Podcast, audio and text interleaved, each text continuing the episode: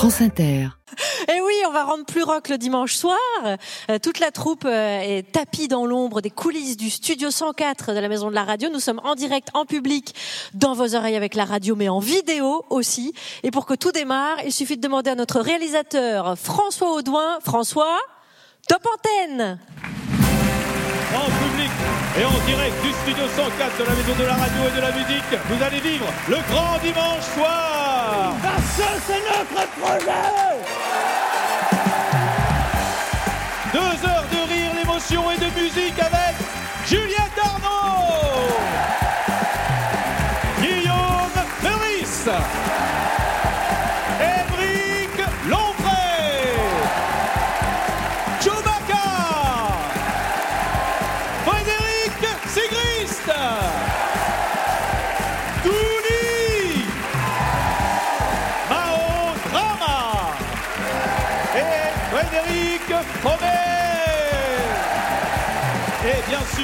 de la satire politique, la queen de la rigolade, celle qui lève tous les barrages du rire et file à toute allure sur l'autoroute de l'humour, Charline Vanhoenacker Le grand dimanche soir.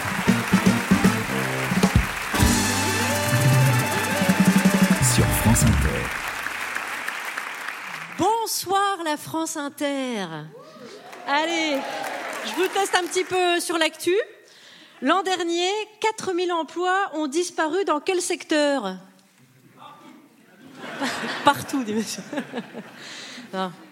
Dans le commerce de fringues, oui, bravo à ma gauche, bien sûr. Camailleux, Koukaï, Minelli, etc. En disant ces 37 000 suppressions d'emplois qui sont passées quasiment inaperçues. Euh, quand une vitrine affiche en grand liquidation totale, tout doit disparaître, eh ben le tout, c'est autant les marchandises que les employés. Mais les vendeuses et les vendeurs, qu'est-ce qu'ils pourraient bien faire pour se faire entendre dans le fond hein? Fermer leur magasin? Trop tard, c'est déjà fait C'est compliqué pour eux de porter leurs revendications. Euh, il faut dire que c'est plus facile de forcer un barrage de police avec un tracteur qu'avec un cintre. Donc euh, leur sort n'émeut pas grand monde. Et si c'est à cause de cette vendeuse qui un jour vous a proposé d'essayer une taille 40 à la place d'un 36, laissez-moi vous dire que c'est très moche d'avoir un tel degré de rancune. Alors c'est sûr qu'en achetant en ligne, ça évacue le problème. Hein. Pendant la pandémie, on a été privé de magasins. Alors certains se sont jetés sur des applis de seconde main comme Vinted. Si à l'époque votre beau-frère s'était soudain transformé en épidémiologiste, eh bien sachez qu'au même moment, il était aussi vendeur de vêtements en freelance. Et puis c'est un secteur qui n'intéresse pas le pouvoir. Si vous parlez de Pimki à un ministre, il pense que c'est une chanteuse américaine. De toute façon, jamais le gouvernement s'est dit euh, Oh là là, les vendeuses de chez Pinky sont en grève, vite, des mesures d'urgence Sinon, elles vont bloquer le centre commercial en déversant des Jim Slim devant les entrées. Alors, les raisons de ce massacre social sont multifactorielles. Waouh, ça y est, je parle comme un ministre. Écoutez, je pense qu'il existe de belles synergies entre Camailleux et Pôle emploi. Donc l'an dernier, tout ce qu'il a fait Bruno Le Maire pour relancer l'activité, bah, c'est de faire la promo des cols roulés. Et les choses vont pas s'arranger puisqu'avec Gabriel Attal, tous les gamins vont finir en uniforme.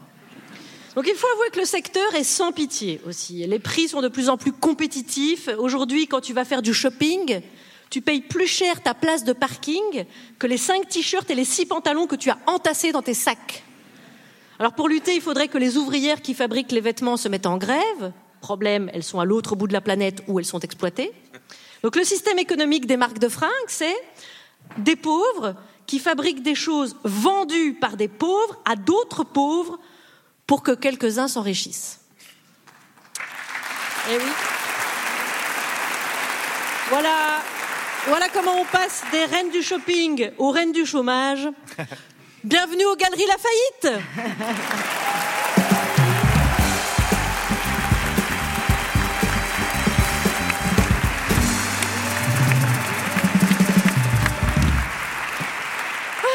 alors ici, vous aviez remarqué, vous, que toutes ces enseignes, elles avaient baissé le rideau? Alors moi, euh, ben, moi je m'habille en fripe, euh, chérie, donc euh, du coup non, mais euh, co- à tel point qu'un jour j'ai voulu vraiment acheter le, le pantalon d'un SDF et euh, vraiment c'est, il était très joli. Du coup, je, C'est- C'était un pantalon bleu? Oui. C'était pas un clodo, Douli, c'était moi? Mais non, t'avais les cheveux longs. Et toi, euh, Fred Ségrist? Ah, moi, bah écoute, tu sais, les magasins de fringues, c'est comme les coiffeurs. Hein. Moi, je fréquente pas, moi. Et toi, Fred Fromet? Bah, tu sais, moi, les magasins de fringues, c'est comme les coiffeurs. Hein, je fréquente pas. Mais enfin, Fred, c'est la même phrase que Fred, Fred. Mais vous savez, euh, les magasins de fringues, c'est comme les Oh putain, il est long ce début d'émission Attendez, attendez, personne me demande mon avis sur les fringues à moi? Non, non, non. Ah Et sur les coiffeurs? Non, non plus, non. plus. Allez, musique. Musique live, car oui, c'était un show radiophonique que vous écoutez euh, à la radio ce soir, le grand dimanche soir, qui vous propose d'accueillir sur scène le rappeur Swing, dont Chewbacca va nous dire quelques mots. Bah oui, Swing que nous accueillons aujourd'hui nous vient de Bruxelles. Alors c'est un gars qui a fait des On dit études- Bruxelles déjà. On dit Bruxelles Voilà, je vous- déjà, je vous reprends, on dit Bruxelles. Alors qu'est-ce que j'ai dit? Allez, Bruxelles. Donc c'est un gars qui a fait des études de sciences biomédicales et qui a fini par faire du rap. Déjà c'est super. Donc pendant dix ans, il a travaillé avec le collectif L'Or du commun et puis changement de braquet, un petit détour avec Roméo Elvis et cette envie qui prend le dessus, un premier album solo avec la complicité de son ami Crayon qui sera sur scène aussi avec lui. Au revoir Siméon, c'est le titre de cet opus et là pour nous, pour vous, il chante No Future. Hey, Swing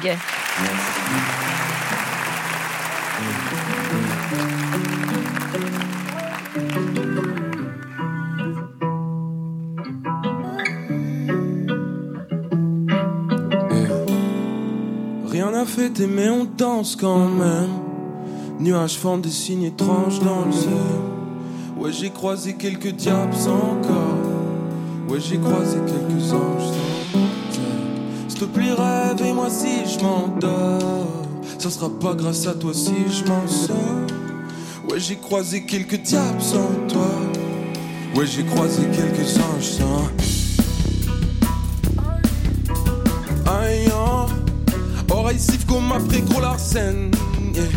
Raison contre des Nicolasson yeah. À part sur scène je fais plus trop la fête.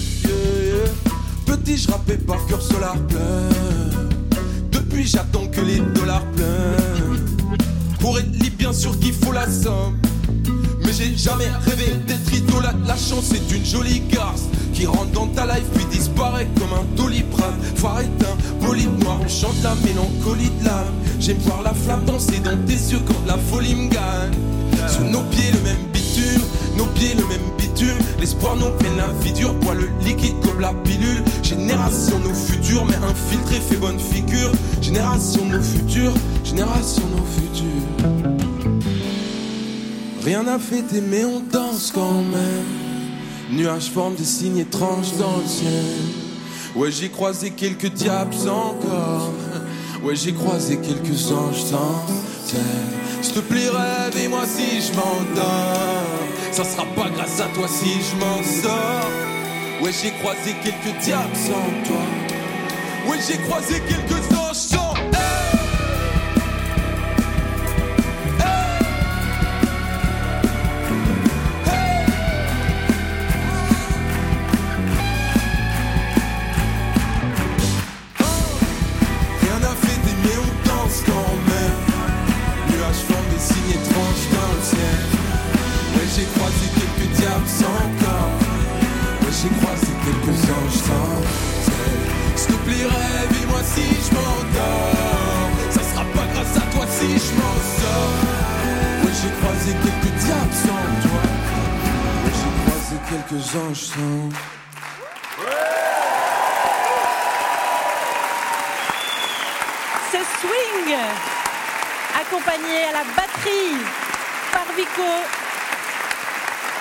Les machines derrière ses crayons.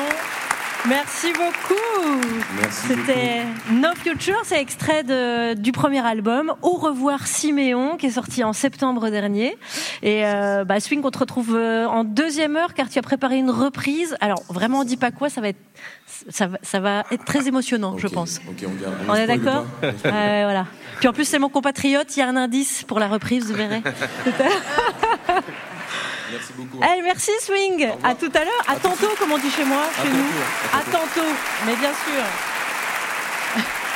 Il est aussi en tournée hein, à la Cigale ce vendredi, si vous voulez, puis à Nantes le 14 mars, le 21 mars à Montpellier et le 22 à Toulouse. Et puis, euh, merci également à Bruno Mourlan et Benjamin Wagon à la prise de son et au mixage de ce live.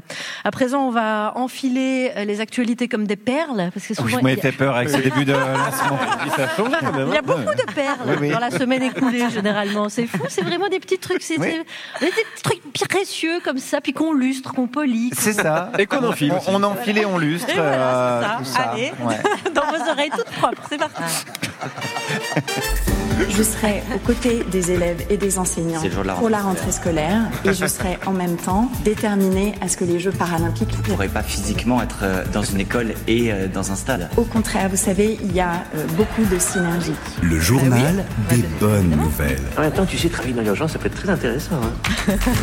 Et on commence ce journal par la principale bonne nouvelle de cette édition. Et oui, Amélie Oudéa Castera a affirmé qu'on voulait la faire passer, je cite, pour la représentante d'une caste qu'il faudrait abattre. Et non, et non, il est nullement question d'abattre une caste. En effet, on n'abat pas de caste, on régule. Voilà, on prélève une caste. Voilà.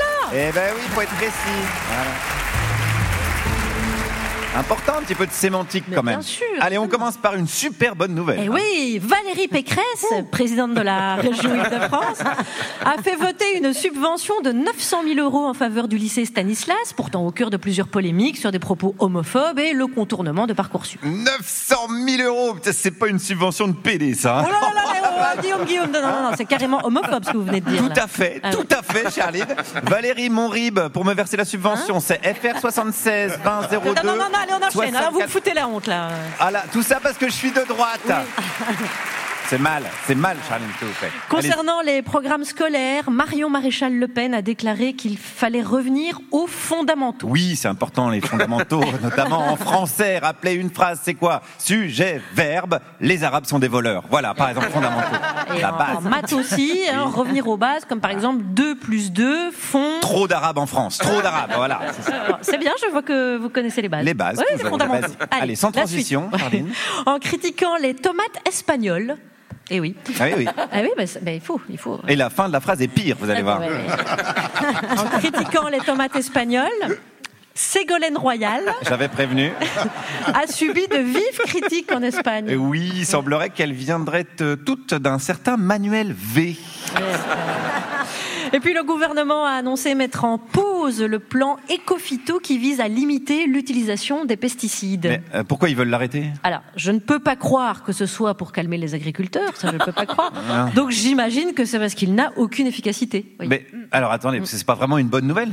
Ah mais bien sûr que si, parce que si le gouvernement décide d'arrêter tout ce qui n'a aucune efficacité, eh ben il va pouvoir mettre en pause euh, Amélie Oudéa-Castéra, Ah bah oui, oui, oui. Christophe Béchu, Oui. Bruno Le Maire va devoir se mettre en pause, et puis Aurore Berger aussi. Oui, oui. Et puis Oui, c'est bon, on a compris, on a, on a compris. Allez, on enchaîne. On n'a pas, trois heures non plus. la présentatrice de CNews, Christine Kelly, serait courtisée par LR pour les élections européennes. Eh, on connaît enfin l'identité de la meilleure amie noire de Nadine Morano. Oui, oui, oui, oui, mais, mais du coup, on ne sait pas vraiment si ça prouve qu'elle est pas raciste. Oui, il y a un suspense, on va dire. Il y a un petit Voilà, voilà, suspense. Les Républicains sont en plein déménagement pour un bâtiment cinq fois plus petit. Ah, cinq fois plus petit, comme leur score à la dernière présidentielle. C'est cohérent, je Oh trouve là, cohérent. ça c'est vraiment de la méchanceté gratuite. Alors pas du tout, c'est de la méchanceté payée par le contribuable français, Charline. Eh ouais. Eh ouais, et il est content le contribuable de Eh payer, ouais. vous avez vu? Je remarque que le public applaudit de manière équilibrée. Oui, oui, oui. Mais non, mais parce que Macron, LR, Le Pen, tout ça, c'est. Dans le Il y a un respect des, des conventions de Genève, euh, voilà. Charline. Allez, lors de son discours, Gabriel Attal a également expliqué que personne en France ne défend le droit à la paresse. Donc, ça se voit qu'il a jamais écouté les chroniques d'Émeric Lompré. Et d'ailleurs, d'ailleurs, est-ce qu'il serait pas temps de retrouver notre expert Ah en plateau, Émeric Lompré? De quoi Hmm. allez-nous vous parler? Qu'est-ce que vous allez analyser, je dirais, cette semaine? Eh bien, justement, Charline, j'ai analysé le discours de Gabriel Attal à l'Assemblée et au Sénat. Ah, bah, écoutez, très bien, très bien, on vous écoute. Bah ouais. on vous écoute. Eh bien, c'était un très beau discours où le Premier ministre, à une fois n'est pas coutume, démontrait l'importance de la synergie qui est mise en œuvre entre les acteurs locaux les collectivités territoriales au service des valeurs républicaines, qui sont celles d'un pays moderne et ambitieux, vecteur d'une trajectoire Oh là là là dynamique là et respectueuse. Et niquez-vous bien les pauvres Oh là là, attendez, Voilà. oh là là, non, non, attendez, non, non, non, non, est-ce qu'il a vraiment dit ça à la fin? Non, non, non, mais je résume, je vulgarise, Charline. ah oui. En fait, je reprends les termes, mais en vulgaire. Ah oui, je vois, oui. Et si ça vous va pas, bah, ou bien vous faire cuire le cul. Attends, Oh Attendez, c'est à moi que vous dites ça là Non, je vulgarise, Charline. Ah ouais, en fait, vous avez pas bossé Je vraiment. vous emmerde Oh là, hé C'est de la vulgarisation, ça? Non, c'est une citation de Macron. Bon, non, non, non, non, on va s'arrêter là, ça, je préfère. On va se retrouver la semaine prochaine. Rien à foutre Ça, c'est à Amélie de Wadea Pakruka. Et je rappelle que le dimanche soir reste un moment familial. Familial, les enfants nous écoutent, je vous le rappelle. hein. heureusement, c'est l'heure du bain. Vous avez l'occasion de bien nettoyer les oreilles, les enfants. N'oubliez pas. hein. Alors les prochaines nouvelles du monde, moins drôles mais plus exactes, ce sera à 19h avec le journal de la rédaction. Juliette Arnaud, c'est le moment à 18h26, là par là des, des classiques. Euh, les tracteurs sont rentrés dans les fermes, mais durant ces 15 jours de mouvement social, vous avez eu le temps de relire les 600 pages de La Terre d'Émile Zola, 15e volume des Rougon-Macquart qui traîne une réputation sulfureuse. Oui, alors comment quelle est cette condition paysanne sous le Second Empire? Bah, Le plus simple, c'est de citer euh, la terre. On a beau faire des révolutions, c'est blanc bonnet et bonnet blanc, le paysan reste le paysan. Mais encore, si le paysan vend bien son blé, l'ouvrier meurt de faim. Si l'ouvrier mange, c'est le paysan qui crève. Bon, donc rien n'a changé. Donc après le monde politique, après les petits commerçants, les ouvriers, les curés, les bourgeois de province et de Paris, Zola s'est donc emparé du monde paysan. Et comme c'est Zola, eh ben il va pas faire dans le pastoral, le bucolique, le tendre et les jolis sentiments. Ici, tous les personnages euh, du roman sont habités par la passion de la terre, la grande travailleuse, éternellement à la besogne. La terre impitoyable aussi. Je le cite, il parle d'un vieux paysan et il dit de lui, Zola, il avait aimé la terre en femme qui tue et pour qui on assassine. Les paysans dans la terre sont souvent pauvres, ils travaillent comme des chiens. Comment est-ce que ça les rendrait pas impitoyables Après tout, le, mal, le malheur n'embellit que les écrevisses. C'est un proverbe russe. En malheur, ici connaissent les Russes. Dès la parution du livre, il y a eu une tribune dans le Figaro. Quand je vous dis que rien ne change. Une tribune pour beugler en disant euh, Zola, le maître, est descendu au fond de l'immondice. Ce qui est vrai. Pourquoi? Parce que dans ce livre, c'est vrai que c'est l'appât du gain, la violence qui en découle, l'avidité, la ladrerie, l'inceste, le viol, beaucoup, le meurtre, un certain nombre. Bref, à côté, Germinal Loula Sommoir, c'est oui, oui, s'achète un parasol. Je devrais détester, mais voilà, l'outrance jusqu'à la bouffonnerie d'Émile Zola me fait rire et je la traque jusque dans le choix de ses noms propres. Ainsi, le village en question s'appelle Rogne. Dans la fratrie au centre, qui est au centre du roman, le fils cadet est surnommé Buteau, tellement il est buté. Vous verrez, il est buté jusqu'à l'abominable. Le fils aîné, qui est braconnier et très clairement ivrogne de profession, est surnommé Jésus-Christ. Et lui-même, Jésus-Christ, n'appelle sa fille unique que la trouille. Et c'est pas parce que sa fille a peur de son fouet qu'il la surnomme de la sorte. J'ai cherché dans le dictionnaire historique de la langue française pour comprendre pourquoi il l'appelait la trouille. Figurez-vous qu'en vieux français, trouille vient du mot colique. Trouiller en dialecte veut dire lâcher un paix avec des excréments. Or, Jésus-Christ, et ça Zola est très précis là-dessus, dit qu'il est très venteux. Et Zola, qui est décidément bien espiègle, donne à Jésus-Christ un trait unique dans le livre. Il est le seul de tous les personnages à se foutre de la passion de la terre. À la fin d'un chapitre où les vents de Jésus-Christ tiennent beaucoup de place, et qui est mon préféré, il y a un instant de philosophie narquoise à base de tout ça ne vaut pas un paix. Et Zola conclut le chapitre de la sorte. Il écrit Levant la cuisse, au-dessus de la vallée noyée d'ombre, Jésus-Christ en fit un dédaigneux et puissant, comme pour en écraser la terre. Voilà, on a les révoltes qu'on peut. Merci, bisous, merci.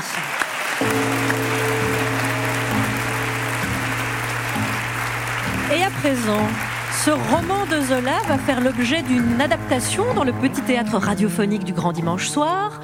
Le personnage de Jésus-Christ est toujours là en 2024, toujours, toujours ivrogne, pardon, et incarné par Émeric Lompré.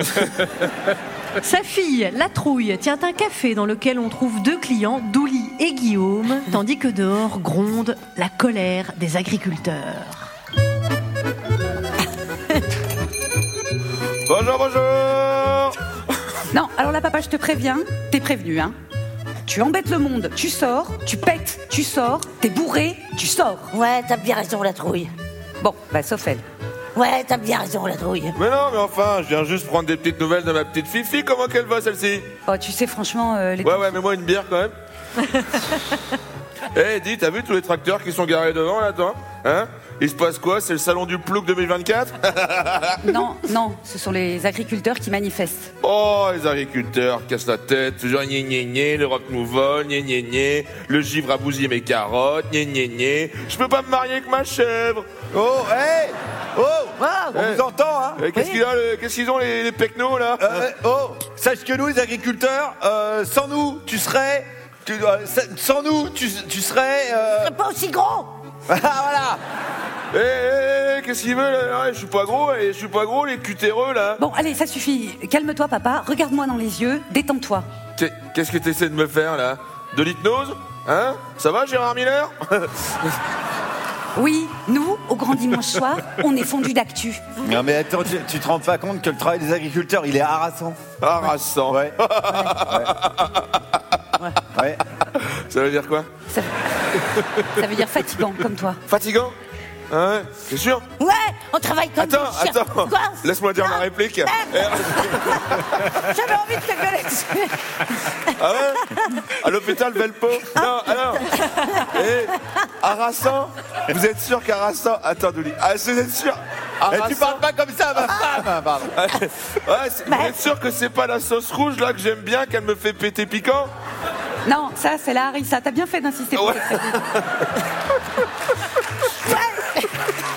Oui, travaille comme des chiens de 5h du matin jusqu'au au coucher le soir à 22h.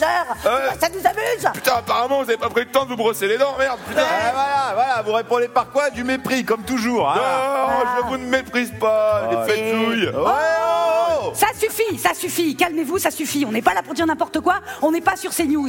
Oui, au grand dimanche soir, on est fondu d'actu. Oui, oui, et puis tu sais, sans nous, tu pourrais pas la boire, ta bière française, voilà. Tu serais obligé de boire quoi? Une bière allemande ou anglaise ou pire encore, belge. Non Nom de Dieu, mais elle a raison. Eh, eh, Allez, viens la trouille, ferme ton rad, on monte à la capitale. Ouais, Ouais. Merci à la petite troupe de cette dramatique de Radio France. Et merci Juliette Arnaud. Merci également à Camille Hermite et Thomas Moisan à la vidéo, ainsi qu'à Léon Jacquier et Thibaut Laga à la lumière, car c'est un spectacle radiophonique dans vos oreilles et dans vos yeux si vous nous suivez en streaming sur la chaîne euh, YouTube de France Inter. Après cet exercice de troupe, voici le monologue consacré à un tube, un standard de la chanson à connotation politique, et aujourd'hui c'est celui-ci de, lisez des, Alors donc, sous ce côté un peu nonchalant, voire exotique comme ça, il y aurait un message politique, Chewbacca? Eh ben oui, la banana bot song. Alors quand on entend cette chanson, on se dit que tout va bien, euh, on fait reset à la vie. Bah là, je vais quand même casser un mythe. Vous avez cru au paradis, alors que c'est l'enfer. Donc je vous remets tout ça à l'endroit. La banana bot song est une chanson traditionnelle de la Jamaïque, une chanson de docker. Alors pour des gens qui triment comme des chiens, pour finalement pas avoir grand chose au fond de la fouille. Ça se passe, je vous raconte. Ça se passe de nuit sur le port. C'est un champ de travail construit un peu comme un gospel avec appel et réponse. Les dockers ont trimé toute la nuit. Ils ont eu qu'un seul verre de rhum qui a été distribué pour leur donner un poil de courage. C'est pas beaucoup. Ils voient jour qui commence à pointer le bout de son nez. Et là, franchement, ils aimeraient bien rentrer chez eux. Mais le petit chef, celui qui décidera demain si elles peuvent travailler ou non, leur demande de continuer à charger. Ils sont crevés, ils sont payés à ce qu'ils ont euh, transporté, ils sont fatigués, usé. Et en plus, il faut qu'il fasse gaffe aux tarentules. Parce que les bestioles, elles aiment bien se planquer au milieu des fruits jaunes. Donc, voilà, non, c'est la déconfiture, cette Oh là chanson. là. Donc, qu'est-ce qui va se passer? Quand est-ce que le mec va avoir fini de compter, que je puisse enfin rentrer chez moi avec un peu de monnaie au creux de la main? Ça y est, j'ai fini, vous avez compris. C'est plus du tout Risette, hein, la Banana Boat Song. Donc, Harry Belafonte a rendu cette chanson célèbre dans le monde entier. Il était d'origine jamaïcaine. Il l'interprète, si vous pouvez voir les images, avec beaucoup de sérieux.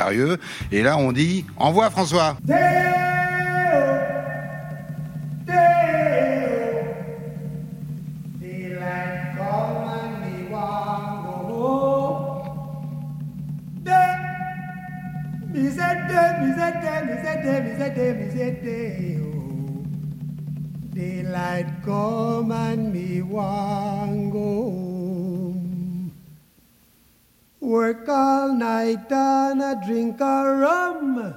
Daylight come and me want go home. Stack banana till the morning come. Daylight come and me want go home. Come, Mr. Tallyman, tally me banana. Daylight come and me want go home. Come, Mr. Tallyman, tally me banana.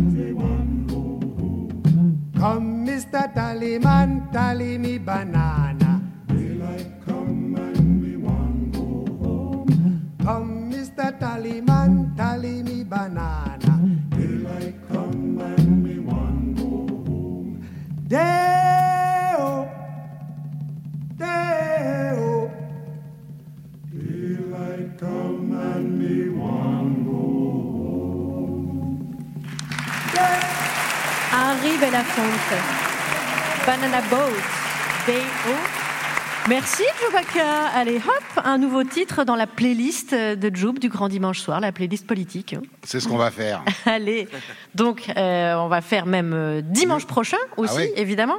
Et là, nous serons à Poitiers, en direct et en public depuis le TAP, le Théâtre Auditorium de Poitiers. Il n'y a pas de réservation, attention, l'entrée est gratuite et dans la limite des places disponibles, les amis. Alors maintenant, place à la découverte en direct euh, dans le Grand Dimanche Soir et à la relève de l'humour. J'invite sur scène Alice Lombard. Elle euh, vient de Marseille. Et puis ça fait au moins six ans qu'elle est à Paris, comédienne, et maintenant, hop, stand-upeuse. Et alors pour vous aider à calibrer, chère Alice, euh, votre, votre moment de radio, euh, vous pouvez éventuellement, au bout de trois minutes, entendre ceci. Et le micro est à vous, chère Alice. Bonsoir.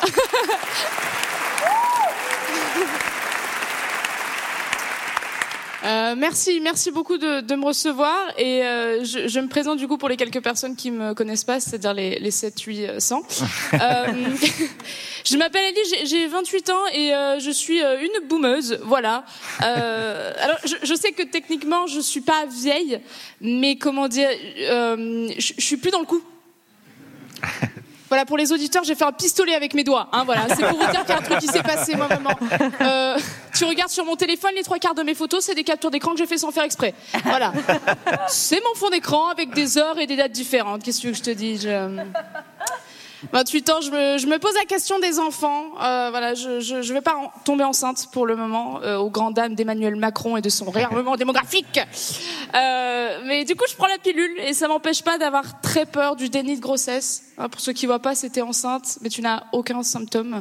Voilà, moi, c'est un truc qui me terrorise depuis petite. Enfin, non, peut-être pas petite, c'est bizarre. non, petite, j'avais peur des pédophiles. voilà. Non.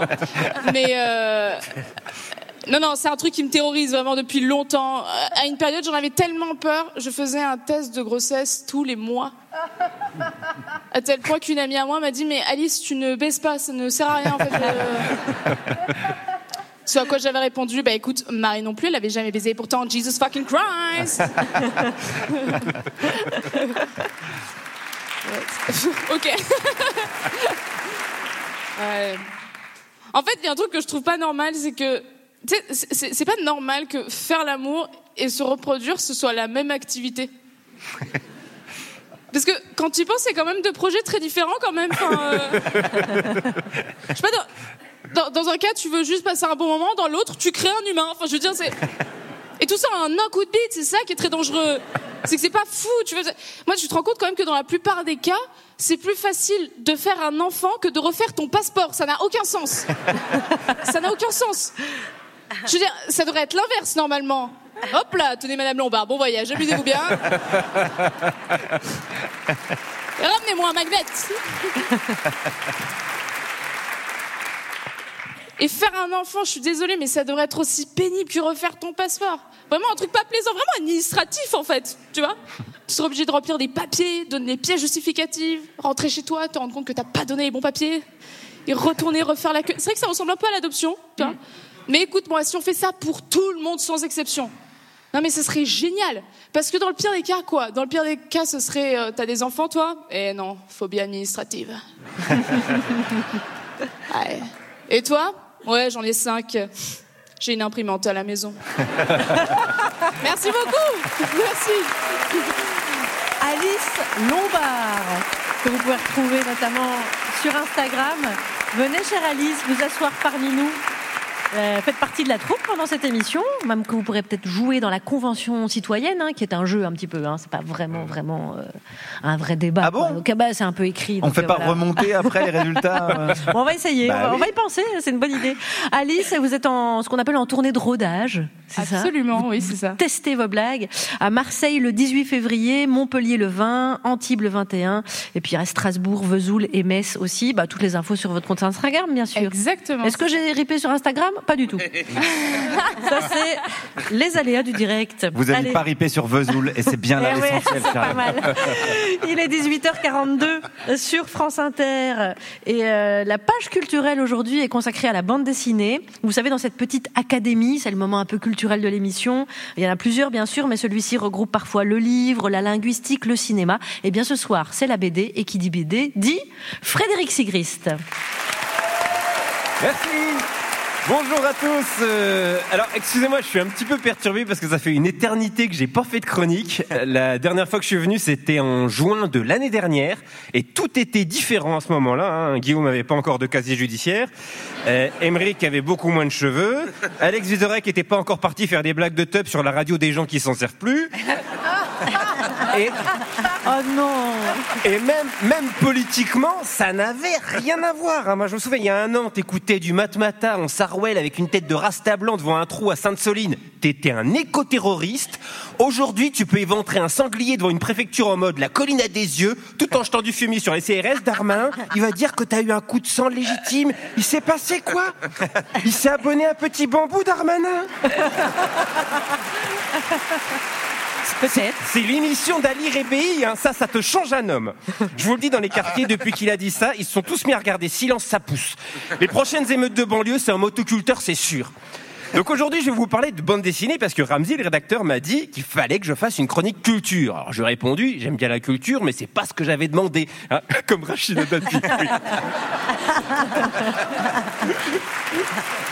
Rachida Dati, qui était la semaine dernière au festival de la BD d'Angoulême. Ah, ça lui a fait bizarre. Ah, Rachida Dati au festival de la BD, c'est Joub à un concert de K-pop. Hein, dis, Qu'est-ce que je fous là? Rachida, elle est passée des défilés Louis Vuitton au festival de BD d'Angoulême sans se mouiller la nuque. hein. Avec une seule paire de ses loups-boutins, il faut savoir financièrement, un dessinateur, il tient 8 ans. La pauvre, on sentait qu'elle n'était pas dans son élément. On aurait dit Amélie Oudéa Castera dans une école publique. Festival d'Angoulême qui cette année a consacré le comic book. Alors contrairement à ce qu'on pourrait penser, comic book c'est pas comme ça qu'on appelle le rayon de la Fnac où on range tous les livres de Guillaume Meurice sortis cette semaine. Non, je veux bien entendu parler de BD américaine. Le Fauve d'or, oui parce que le prix à Angoulême c'est ça s'appelle le Fauve, hein, parce que des milliers de lecteurs de BD réunis dans un hall d'exposition un samedi après-midi, ça sent oui. Fauve.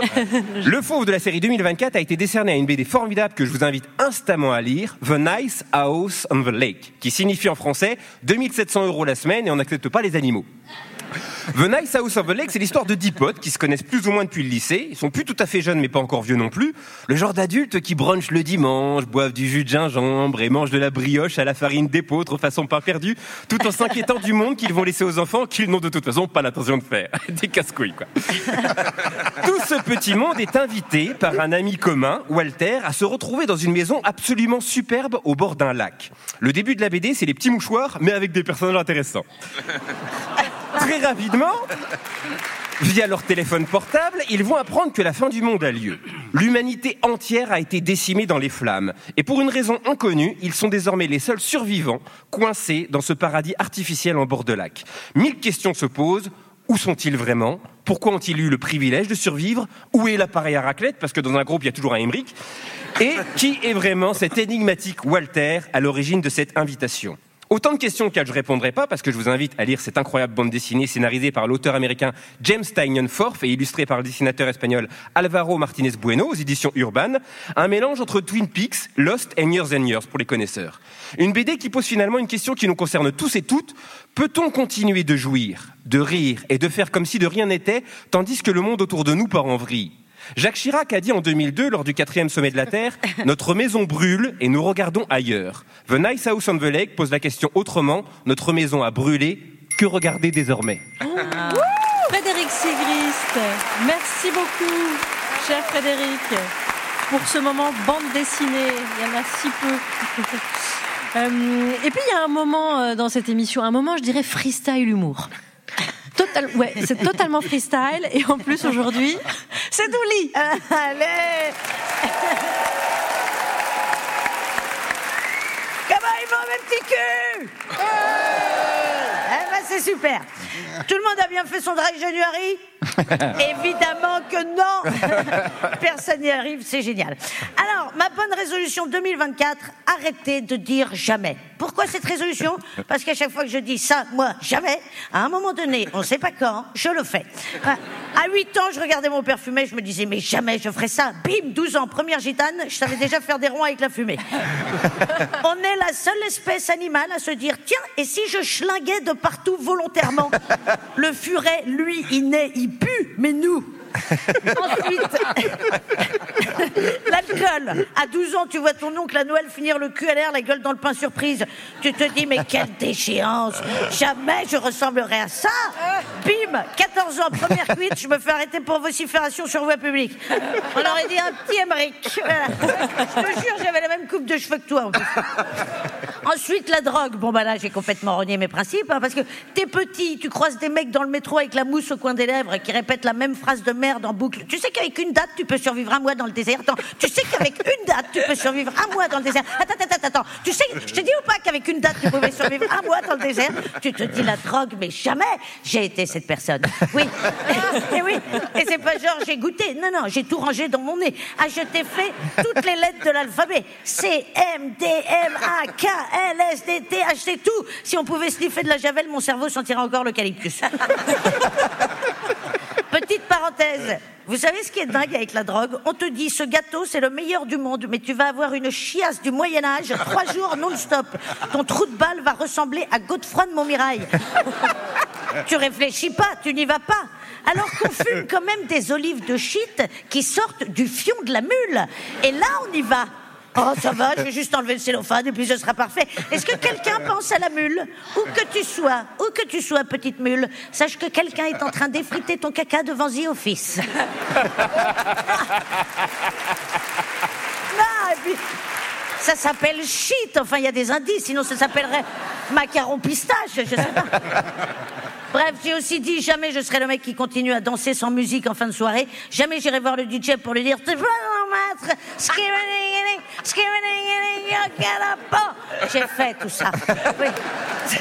Non, ça me fait peur, ça me fait peur parce que si on pousse un peu, j'ai aussi dit jamais d'enfant, de mariage, jamais je ne démembrerai quelqu'un à coup de hache, jamais, jamais j'embrasse un mec avec de l'herpès, jamais je joue avec Depardieu. J'ai très très peur de moi, je me fais peur. Regardez France Inter, jamais de droite et paf, Mathieu Noël. Oui. oh. On l'embrasse. Donc, dans l'hypothèse, dans l'hypothèse où je n'arrive pas à ne jamais dire jamais, j'essaierai de feinter le destin en, di- en disant des trucs du style jamais je gagnerai au loto, jamais je réussis au cinoche, jamais je rencontre l'homme de ma vie. En tout cas, Charline, jamais je ne reviendrai dans cette émission. Voilà. La morale de cette histoire, c'est qu'on n'est jamais à l'abri de faire les mêmes conneries que les autres. Et comme le dit ce fameux proverbe indien, tu ne peux pas juger un homme sans avoir marché deux lunes d'affilée dans ses mocassins. Alors, ça n'est pas, ça n'est pas précisé dans la citation, mais s'il vous plaît, les mocassins, jamais sans chaussettes. Voilà. Le petit cul. Bonne année 2024. Merci. Merci beaucoup, Julie. Et tout ça en respirant. hein. Charline, je vous entends de manière euh, très lointaine. Est-ce que vous Ah. seriez pas déjà arrivé au Eh ben, en, effet, ouais, en effet, je suis perchée, Juliette. Mais on m'entend bien grâce au miracle de la radio. Euh, de mon pupitre, je vois les 800 personnes dans ce studio qui forment une grande convention citoyenne que j'ai l'honneur de présider. Yeah.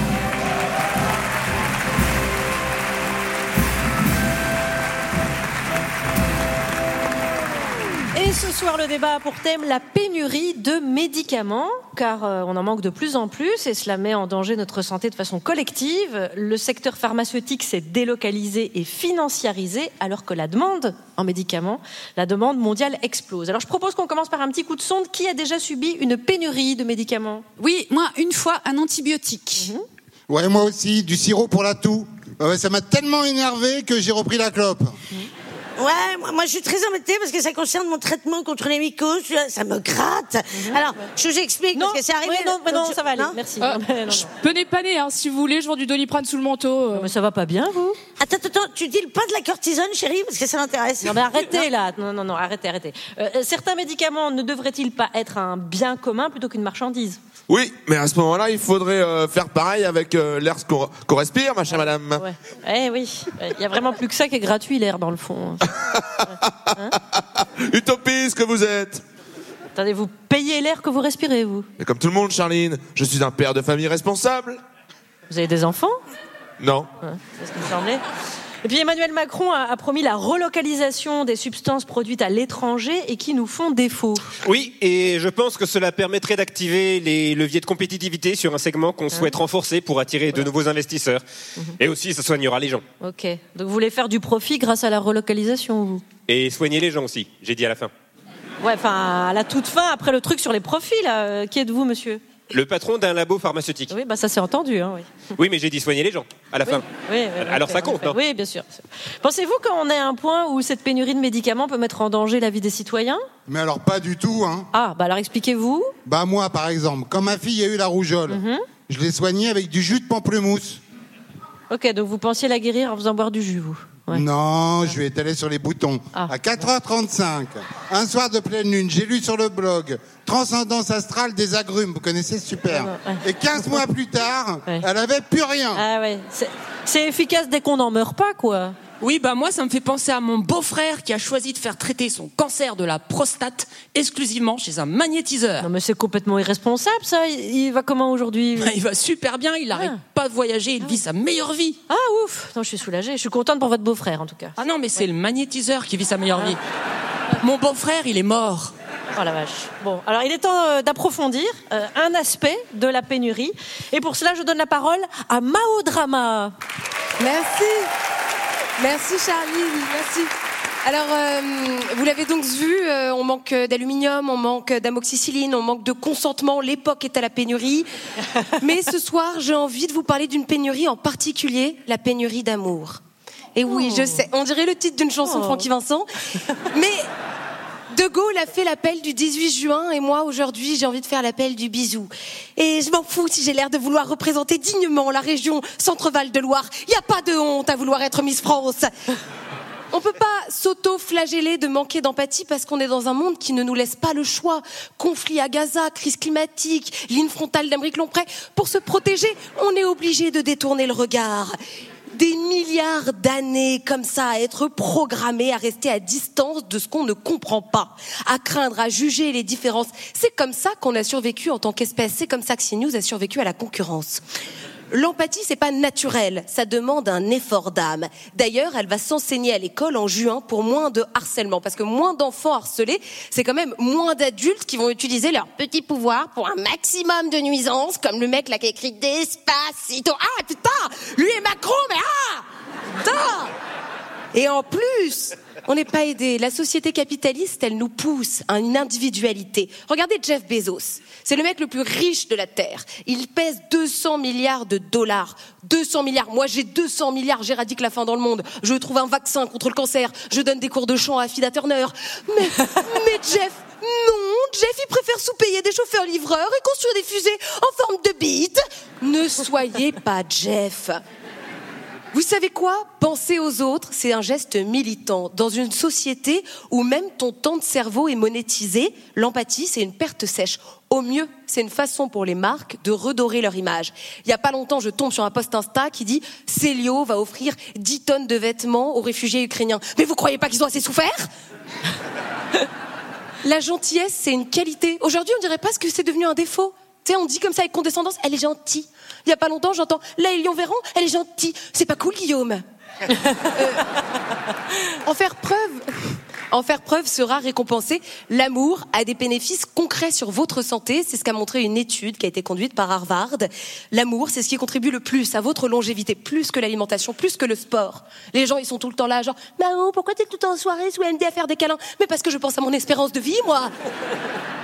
La gentillesse, elle diminue l'anxiété, la dépression, les burn-out, toutes les maladies de notre siècle. Vous avez remarqué avant, on avait tous une tante qui avait fait l'Asie, qui avait fait le Vietnam. Maintenant, on a tous une tante qui a fait un burn-out.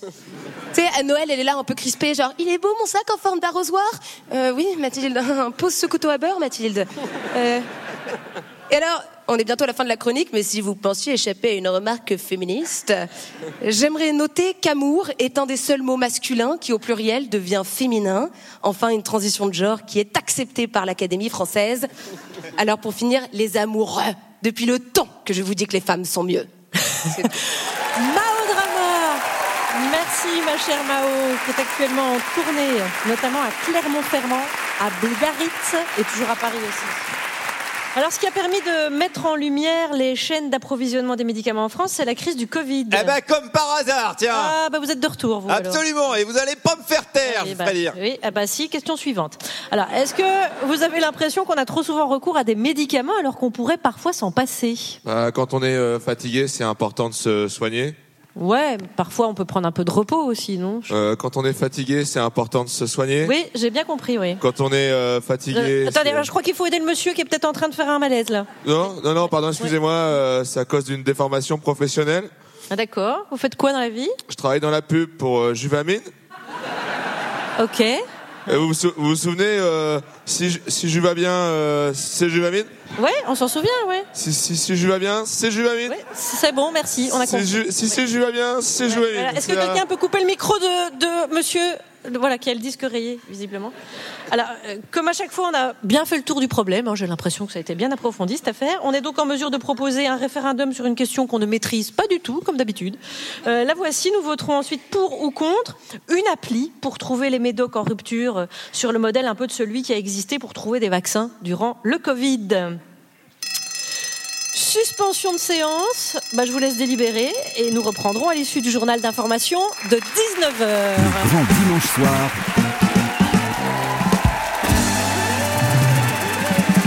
sur France Inter. Et merci d'avoir choisi France Inter. 19h17, vous entendez la sonnerie C'est la suite du grand dimanche soir en public et en direct du studio 104 de la Maison de la Radio et de la Musique. Voici Charline Vanhoenacker.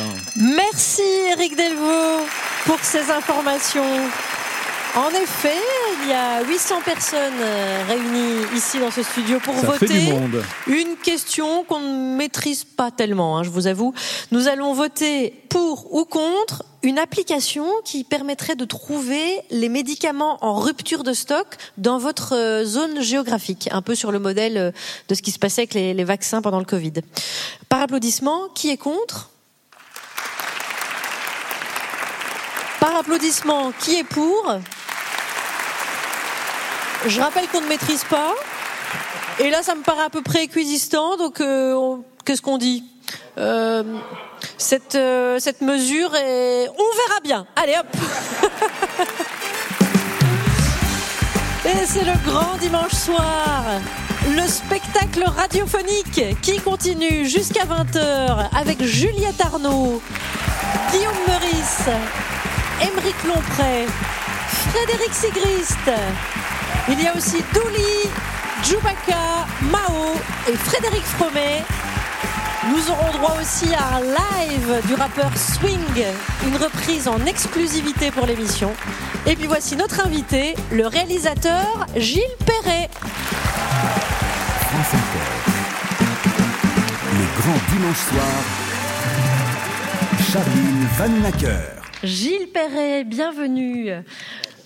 Bonsoir. Votre euh, film est actuellement à l'affiche au cinéma, La ferme des Bertrands. Il s'agit d'une famille d'agriculteurs filmés à plusieurs époques. Alors il y a 1972 pour un petit bout d'archives, 1999 et 2022.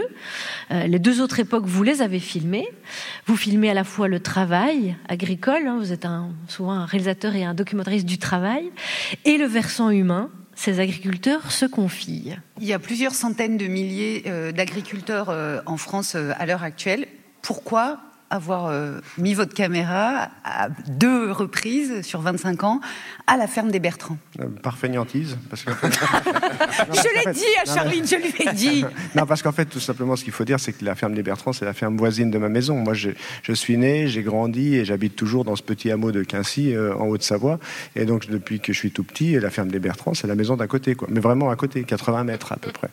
Donc, euh, mais mis à part ça, je, je reste persuadé que quand on filme nos voisins, on peut raconter l'histoire du monde. Quand il y a une vache qui s'échappe, hop, c'est dans c'est dans le jardin. Ouais, c'est ça. Oui, ouais, ouais. C'est pas légal, hein. Faut pas, faut pas filmer ses voisins. C'est vrai, c'est vrai. Ah oui, oui, c'est vrai. ouais. Mais, mais oui, ils étaient plutôt consentants. Et puis, euh, je savais aussi que j'avais des voisins qui, étaient, qui avaient quand même des choses à dire. Et puis, c'est vrai que ça me permettait aussi de raconter une histoire sur le long temps, puisque de 72 à 2022, ça fait que la ferme est filmée sur 50 ans. C'est quand même une opportunité. Pas tout le monde euh, aussi a ses voisins qui ont été filmés en 1972. Donc, on est conscient d'avoir aussi cette archive. Ça, ça peut avoir une portée euh, sociologique, ça pourrait rentrer dans le travail euh, d'un sociologue. Euh, C'est une histoire qui se passe plutôt bien, je tiens à le dire. Mhm. C'est une famille, une ferme qui, qui, qui marche bien. Ça, c'est en 2022, parce que quand on part, quand on voit ce qui, les récits des trois tontons qui, ont, qui racontent, eux, leur vie, euh, ils, sont nés à peu près au moment de la Deuxième Guerre mondiale, ils ont décidé de tout faire tout seuls, il y avait très très peu d'aide avec, euh, avec de la technique. Je prends des phrases qui disent au hasard, on travaille beaucoup trop, on a su faire que ça. Ceux qui sont partis ont eu raison. Mhm. Oui, oui, c'est ça. C'est aussi une histoire, euh, même si on part d'une ferme qui va bien, elle s'est pas construite sur euh, du bonheur, de la facilité et, Non, non, et un, et héritage facile. Évidemment, ça a été beaucoup de travail. Alors, euh, ça va bien aujourd'hui, mais ça va bien parce qu'il y a eu 40 ans de travail auparavant. de Parce qu'il y a eu part 40 de- ans de sacrifice? 40, bah oui, puisqu'il y a une phrase terrible de la part d'André qui dit c'est un succès sur le plan économique et c'est un échec sur le plan humain, mais c'est aussi révélateur de cette génération d'agriculteurs d'après-guerre où il y a eu énormément de célibats. Moi, quand j'étais gamin dans le village, tout le monde partait Euh, et, eux, ils sont restés un peu par devoir, par mission pour, pour garder les terres en état. Et puis finalement, ils se sont mis à travailler, travailler, n'ayant pas de capitaux au départ, ils ont tout fait par le travail. Et pour avoir une ferme quand même très très moderne et transmettre un outil de production, une ferme qui, euh, qui fonctionne bien et qui continue de bien fonctionner aujourd'hui puisque on a la chance d'être dans une zone d'appellation d'origine protégée qui est le Roblochon. Voilà. Et ça, ça change tout parce que. N'est-ce pas, Émeric? C'est votre, c'est votre rayon. J'ai commencé à écouter là. Parce que parce qu'en fait, il faut dire il faut dire ce que, il faut dire ce que ça veut dire. AOP, c'est appellation d'origine protégée. Donc protégée, ça veut dire qu'il y a du protectionnisme. Et cette zone, en fait, on fait du protectionnisme sur une petite zone géographique. On met des barrières douanières et on dit sur cette zone, on va pas mettre le lait en concurrence avec le lait de Plaine, le lait d'Allemagne, le lait de Pologne. Mais par contre, on va mettre des règles, beaucoup de règles sur la production qui contribuent à respecter le territoire et l'environnement. Et parmi ces règles, par exemple, il y a la nécessité de faire sortir les vaches. Ce sont Oui, des c'est vaches ce qui, qui, paraît, hors ce qui pourrait paraître assez évident, mais enfin, euh, donc il y, a- plus. il y a 150 jours euh, obligatoires pour que les vaches aillent dehors. Il faut produire et consommer sur la zone. Il faut deux traites par jour espacées de 10 heures. Pas droit à l'ensilage. Les intrants sont plafonnés. Enfin, et grâce à toutes ces règles, le lait est payé aux agriculteurs de cette zone deux fois plus cher qu'aux agriculteurs de plaine, et c'est ce qui leur permet de vivre dignement de leur travail. Donc il- voilà, je crois que par rapport au débat actuel, c'est pas mal de le préciser. D'ailleurs, vous filmez le moment où les vaches sortent. Et, Pour la euh, première fois, ouais. ah oui, c'est c'est fête, en fait. C'est la fête. bah oui, vous imaginez quand elles restent 6 ou 7 mois à l'intérieur de l'étable, le premier jour où elles sortent, euh, c'est le bonheur. Et d'avoir pu filmer retrouvée. ça pour nous, euh, c'est euh, c'est Ah, extraordinaire. C'est hein. c'est- très très drôle. Enfin, c'est un des moments les plus amusants du documentaire parce que les vaches, on les voit partir et elles sont comme des folles, donc elles, font- elles font des petites pirouettes. Ce Mmh. qu'on ferait nous si on était enfermés pendant trois mois. Et les deux, il y, a- il y a deux des tontons qui savent qu'il faut pas que les vaches pigent que ça Ouais. va être le moment de la sortie et donc qui sont comme des enfants à Ils faire les cachent. chiots. Ils Ouais, se cachent pour pas que les vaches les voient ou les entendent et qu'elles comprennent avant. Pour les surprendre, ouais. Ouais, c'est Ouais. des grandes images de bonheur, ça. Oui, oui, dans ce film, il y, a- y y certainement des larmes parce que ça raconte la vie. hein. Sur 50 ans, il y a des jeunes qui arrivent, il y a des gens qui meurent, y a, puis ça, ça pose la question de pourquoi on est là, pourquoi on travaille, pour qui on travaille, qu'est-ce qu'on transmet. Donc c'est un film qui est Eh oui. assez universel dans ce sens-là, mais il y a aussi des moments de, de, de, de- de franche rigolade, mais c'est c'est la vie parce que ils, sont drôles, mais il y a aussi des situations cocasses et puis il y a, il y a aussi des remarques un petit peu cinglantes parfois de la part de l'ancienne génération vis-à-vis des jeunes, ce qu'on connaît tous dans pas mal de métiers. c'est vrai.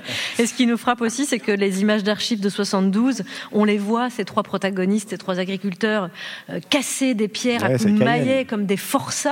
Mhm. Euh, et puis on retrouve la jeune génération où il y a davantage d'outils automatisés. Et, et, euh, d'ailleurs pour leur plus grand bien et pour, Oui, pour oui, le oui, bien de c'est- tout le monde. ça il faut le dire, on n'est pas dans le passéisme ni dans la, la- la carte postale. Moi je, je fuis tout ça parce qu'on est dans une belle région certes, mais euh, dans la carte postale il y a quand même des gens qui vivent, qui essayent de vivre de leur travail. Et c'est vrai qu'aujourd'hui euh, bah, les jeunes euh, ils arrivent à, à s'automatiser ou en tout cas euh, et puis essayer de s'aménager du temps libre parce que bah, c'est des vaches donc on traite tous les jours de l'année, matin et soir, et ils ont quand même une famille, des enfants, ce qui change tout par rapport à la génération précédente. C'est non seulement beau, mais on comprend mieux. C'est le documentaire La ferme des Qui est sorti en salle euh, bah, le mercredi dernier. Donc Oui. il est actuellement au cinéma. Gilles Perret, son réalisateur. Et nous allons maintenant nous rendre dans un lieu plus institutionnel, je dirais. Euh, c'est le champ d'investigation labouré par Guillaume Meurice aujourd'hui. Merci beaucoup, les amis. Euh, je voulais commencer, je voulais commencer euh, par un petit mea culpa, parce que c'est vrai que des fois on fait des blagues et ça choque des gens. Vous avez remarqué ça déjà? Et euh, la semaine dernière, on s'est moqué de l'augmentation des frais de mandat de 300 euros que les députés se sont auto-attribués, et je trouve que c'est pas bien, Euh, parce que les députés, c'est des gens qui souffrent aussi. C'est- une misère, une misère, les députés.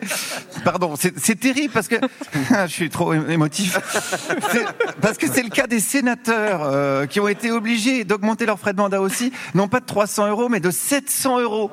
Non mais ah, ah, ah, très marrant, parce que la vie, la vie vie. Pardon. Je rentabilise de cours Florent, pardon, excusez-moi. Allez, euh, non, je suis tombé. Non, parce que je suis allé au Sénat. Je suis allé au Sénat cette semaine et j'ai été voir vraiment la misère de, de mes propres yeux. Ça vous change une vie. Voilà, je, je vous le dis. Il y a Pretoria, il y a New Delhi, il y a le Palais du Luxembourg. C'est déchirant et j'ai interrogé les sénateurs. On commence avec Francis Spiner, sénateur de Paris, qui a besoin de cet argent. C'est pas des dépenses, c'est pas quelque chose que les sénateurs se mettent dans leur poche. C'est de l'argent en plus à dépenser, quoi. Mais c'est pas de l'argent en plus à dépenser. C'est de l'argent qui est mis à disposition pour. euh, Pour dépenser. Exercer son mandat le plus convenablement possible. C'est de l'argent public qui est dépensé. C'est de l'argent public qui est dépensé pour l'exercice du mandat qui vous est confié. Voilà, mais oui, mais il faut bien piger ça. C'est pas de l'argent public euh, à dépenser, c'est de l'argent public à dépenser. Eh ouais, mais vous pigez pas parce que vous comprenez pas bien les nuances, j'ai l'impression. Alors moi, euh, je suis un petit peu le spécialiste de nuances dans cette émission, puisque j'ai un CAP nuances. Donc Bah voilà, oui. heureusement que je suis là.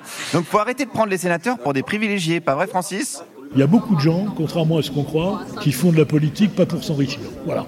Et moi, j'étais, euh, je suis avocat, je suis toujours avocat, mais avec les incompatibilités qui frappent le mandat de sénateur et mon métier d'avocat, j'ai dû quitter mon cabinet et je vais gagner moins d'argent. Donc, je suis toujours un peu agacé. Est-ce qu'on peut vous faire une cagnotte litchi C'est pour vous aider que je dis ça. Non, non, mais j'ai pas besoin. Je me débrouille très bien tout seul. Bon, ok, pas de cagnotte litchi, donc euh, pour Francis. Alors, ceci dit, Francis, c'est l'avocat historique de Nicolas Sarkozy. Donc c'est sûr, bah, le gars, il avait du taf avant, vraiment. Il avait du pognon. Bah, il a la sécurité de l'emploi, en fait, euh, Francis, normalement. Et l'inflation touche tout le monde, hein, toute la société. Hein. Les sénateurs comme les députés sont confrontés aux mêmes questions que nos compatriotes, c'est-à-dire l'inflation. Mais Alors, est-ce que vous êtes pour l'augmentation des salaires Mais je suis, je suis. Non, mais attendez.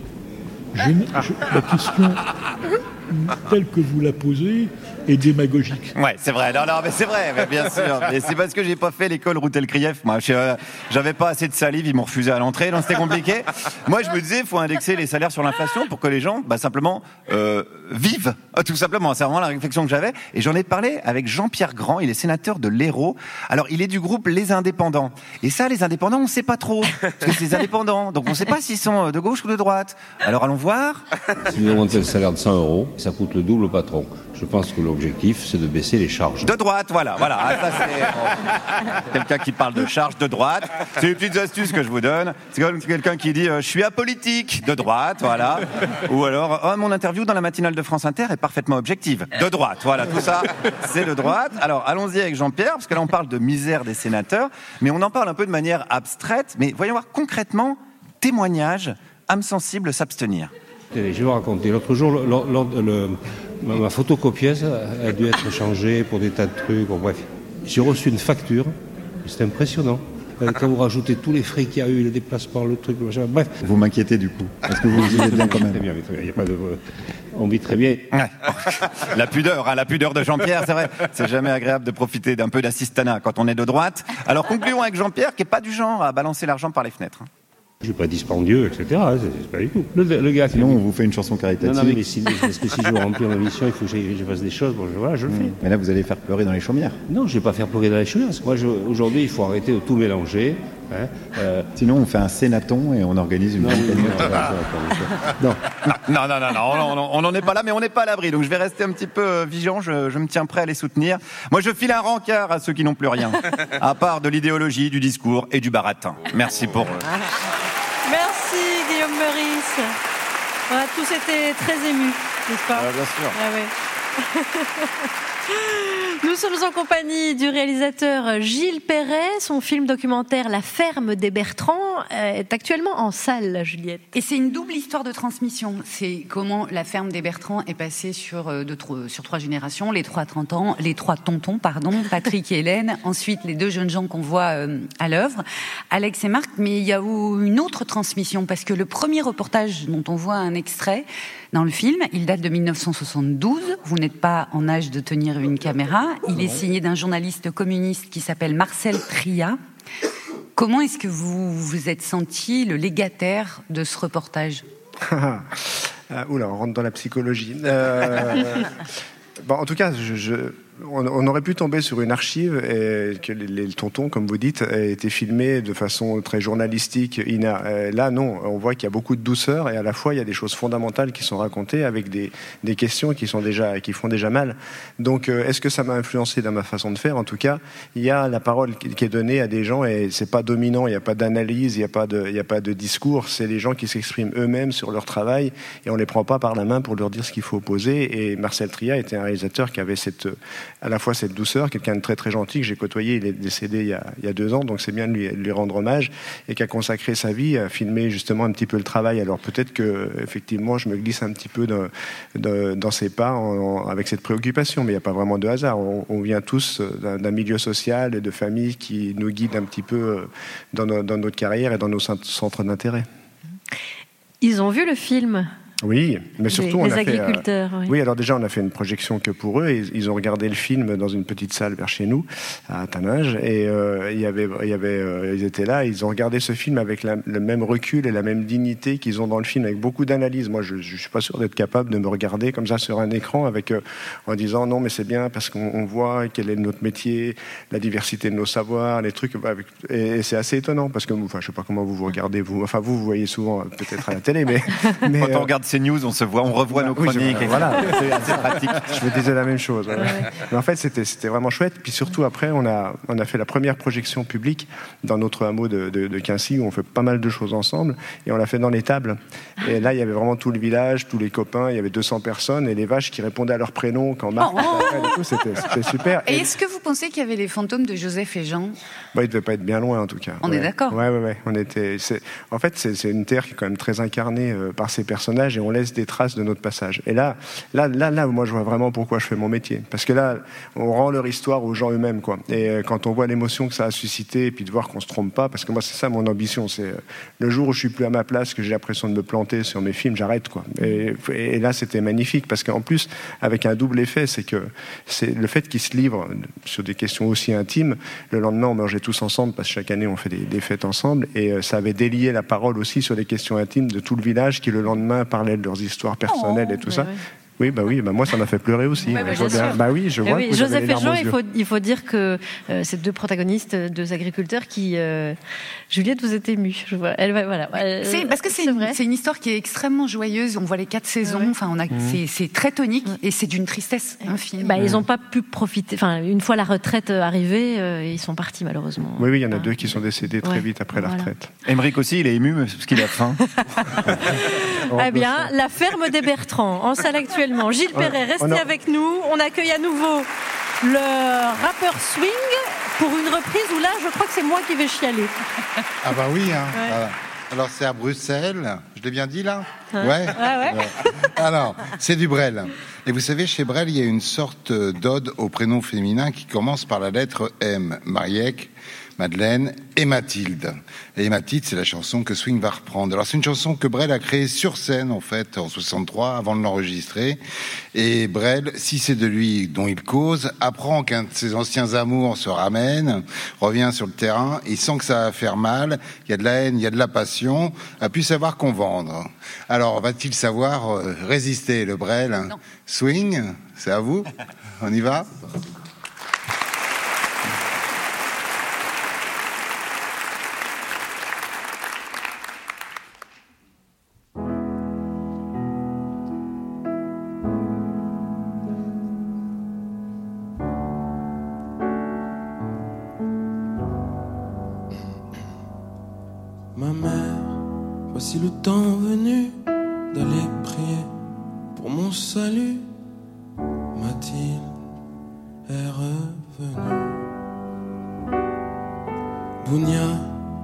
Garder ton vin. Ce soir, je boirai mon chagrin. Mathilde est revenue. Toi la fervente, toi la Maria, tu pourrais peut-être mieux changer nos draps. Mathilde est revenue.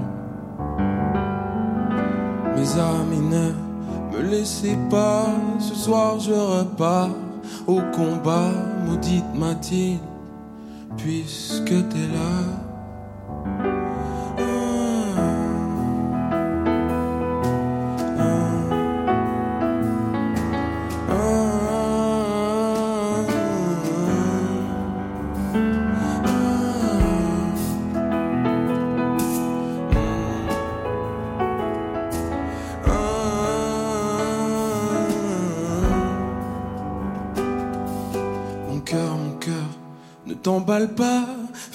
Si tu ne savais pas que la Mathilde est revenu.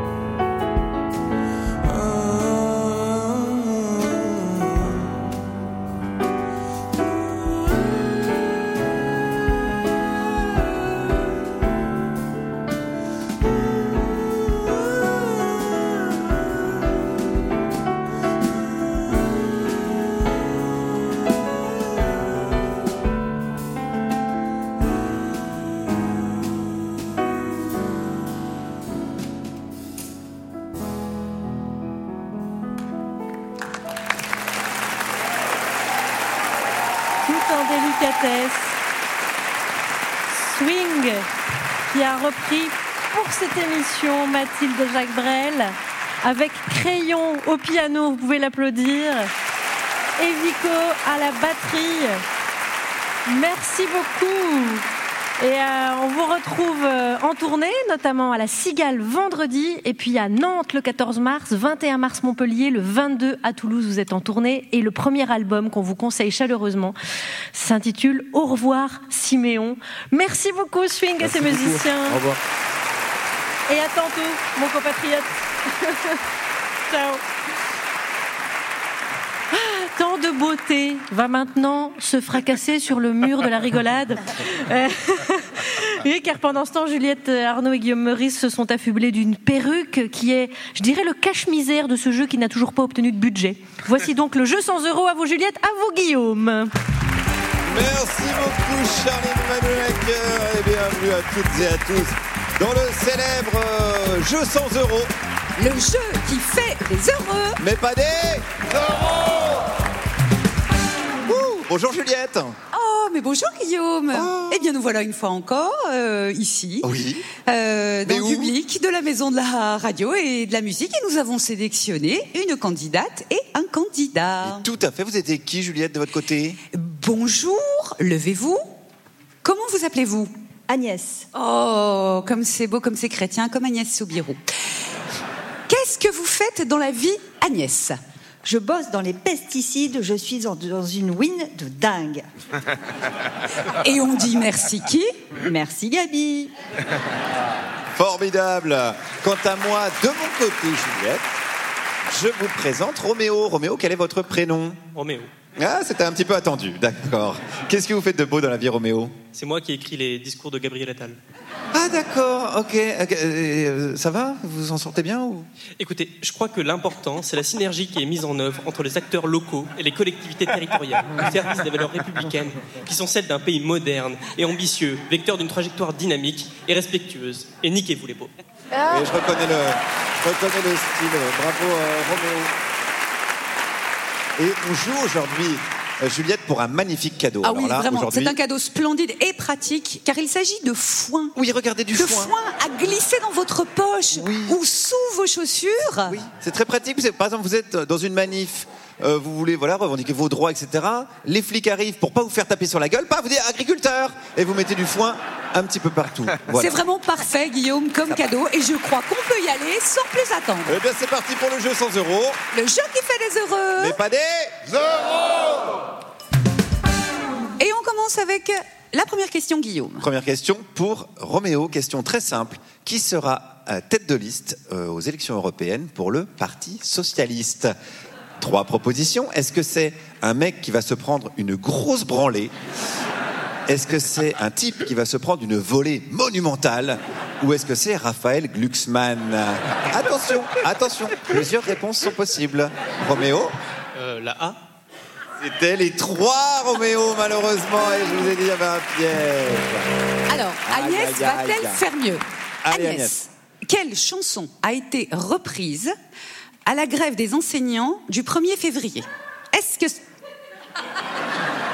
est-ce que On ne c'est souffle pas dans le public, Oui. s'il vous plaît. Le- le- non, tenez-vous calme parce qu'il y, a- il y a du foin à gagner. Euh, première réponse, est-ce que c'est le travail c'est la santé, le privé c'est tout niqué, une reprise de Salvador? Est-ce que c'est je ne veux pas travailler, je veux juste oublier la ministre? Pink Martini Ou est-ce que c'est? Nous sommes les grosses feignasses du public dans les yeux d'Amélie de Frédéric Fromet Attention, votre réponse Agnès. Frédéric Fromet. oui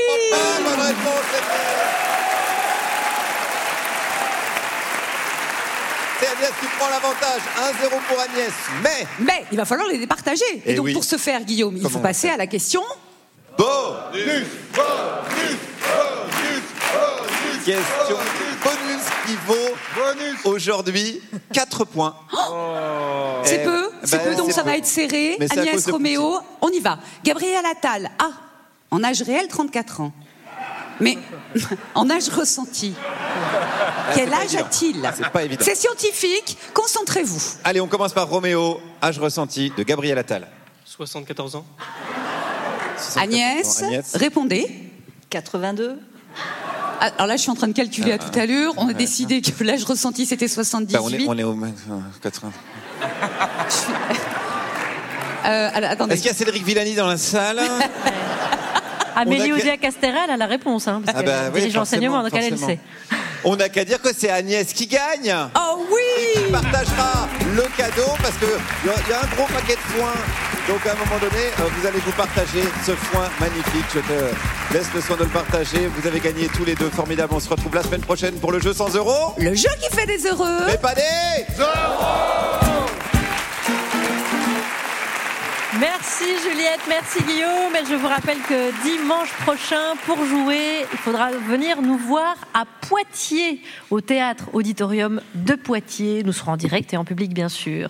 Euh, nous sommes toujours en compagnie de Gilles Perret, dont le film La ferme des Bertrands est au cinéma actuellement.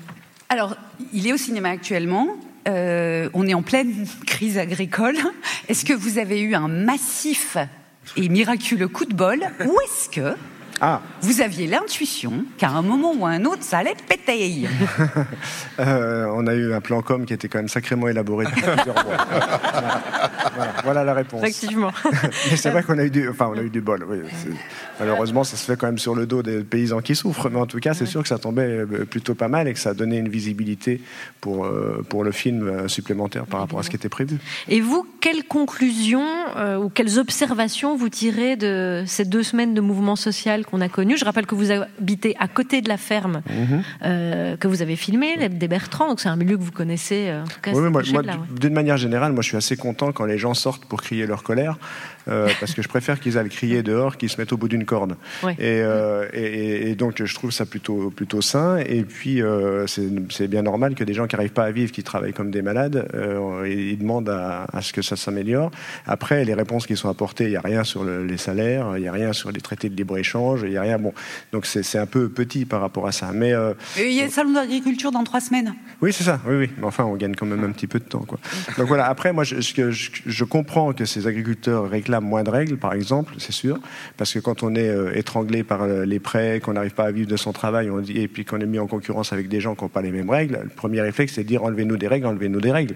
Est-ce que c'est très porteur d'avenir sur l'environnement et euh, sur les, des perspectives? Je crois pas, quoi. Je pense qu'il faut des règles, mais pas forcément sur les agriculteurs directement, en tout cas sur les, les complications administratives, mais il faut des règles sur le commerce international. On peut pas aller faire les marioles au salon de l'agriculture à la gloire des bons produits AOP, etc., qui sont des produits de, de protectionnisme, et puis le lendemain traiter, aller signer des traités de libre-échange avec euh, le Mercosur, la Nouvelle-Zélande ou le Canada, quoi. Donc, Il y a euh, les bonnes et les mauvaises règles. c'est ça. Mais surtout, faut quand même toujours partir du principe que la règle, elle est là pour protéger les plus faibles, hein, d'une manière générale. Ouais, mais ça- ouais. Dans l'idéal. Est-ce que, une toute petite question pour finir, est-ce que vous aimeriez un jour euh, retourner filmer la ferme des Bertrands, par exemple au moment où Marc et Alex décideront peut-être de passer la main euh, à leur fiston ou à leur fiston. Ah oui, carrément, carrément. Enfin, j'aimerais bien. Faut- Après, il faut être en forme. Je- si je filme tous les 25 ans, ça, j'aurai 80 ans. C'est bon Donc, mais- Eh ben, oui, oui, Raymond oui. Depardon, eh ben, il y sûr, va, bien lui. sûr. hein. Non, non, mais si je suis en forme, je ferai. Cas, si c'est on pas moi, ce sera peut-être mes filles ou ce sera quelqu'un d'autre. Mais en tout cas, euh, j'espère que ce sera fait parce qu'il y a une valeur aussi euh, ethno sur le- sur l'évolution du monde, des agriculteurs, mais aussi des paysages. Euh, Donc, ce serait intéressant, c'est sûr. Gilles Perret, donc, qui a encore du boulot devant lui. Cher Gilles, à l'heure où on parle, euh, chacun, euh, chaque auditeur ou auditrice hein, se projette déjà dans son lundi matin. C'est le cas aussi dans les rédactions des journaux qui sont doucement en train de boucler leurs éditions de demain, de chercher quel sujet on met en une, de hiérarchiser avec quel titre. Rendons-nous dans ces rédactions.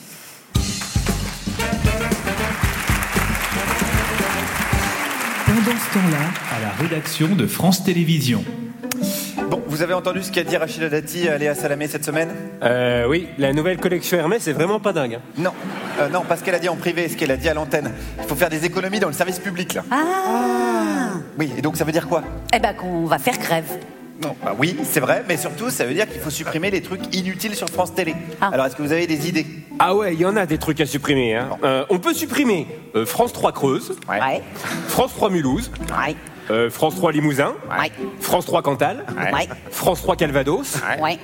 et France 3 Corse. Non. Non. Pendant ce temps-là, à la rédaction de Mon Chat Magazine.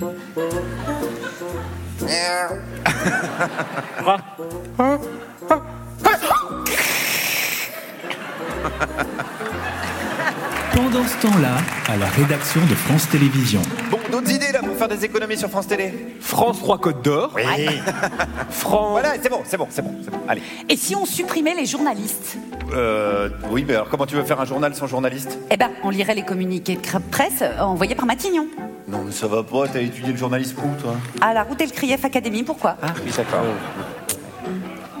Pendant ce temps-là, à la rédaction du Huffington, Huffington, Huffington Bah, laisse tomber, là, laisse tomber la voix, tu vas te faire un claquage. Passe à la suite. Pendant ce temps-là, à la rédaction de France Télévisions. Allez, d'autres idées, là, pour faire des économies, là Et si on fusionnait le 20h avec N'oubliez pas les paroles? Et Développe ça? Mesdames et messieurs, mesdames et messieurs, bonsoir. Hier, Xavier Bertrand a déclaré qu'il avait bien l'intention d'être candidat au... Euh, euh, Mister Nord-Pas-de-Calais. Non, non, euh, au César. Non, à la présidentielle 2027. Euh, je bloque les paroles. Et c'est une bonne réponse Et Frédéric est notre nouveau maestro C'est une très bonne idée, très bonne idée. D'ailleurs, en parlant de maestro, euh, on n'en avait pas de disponible aujourd'hui. Donc, on a pris qui? Émeric Lompré Ouais, bonjour à tous, vous allez bien? Non mais là, j'ai rien entendu eh, vous devez deviner qui je suis. Alors les fachos, vous voulez la bagarre Aïe, aïe, aïe, aïe, non, non, non, arrêtez, arrêtez Clément Émeric. Bon.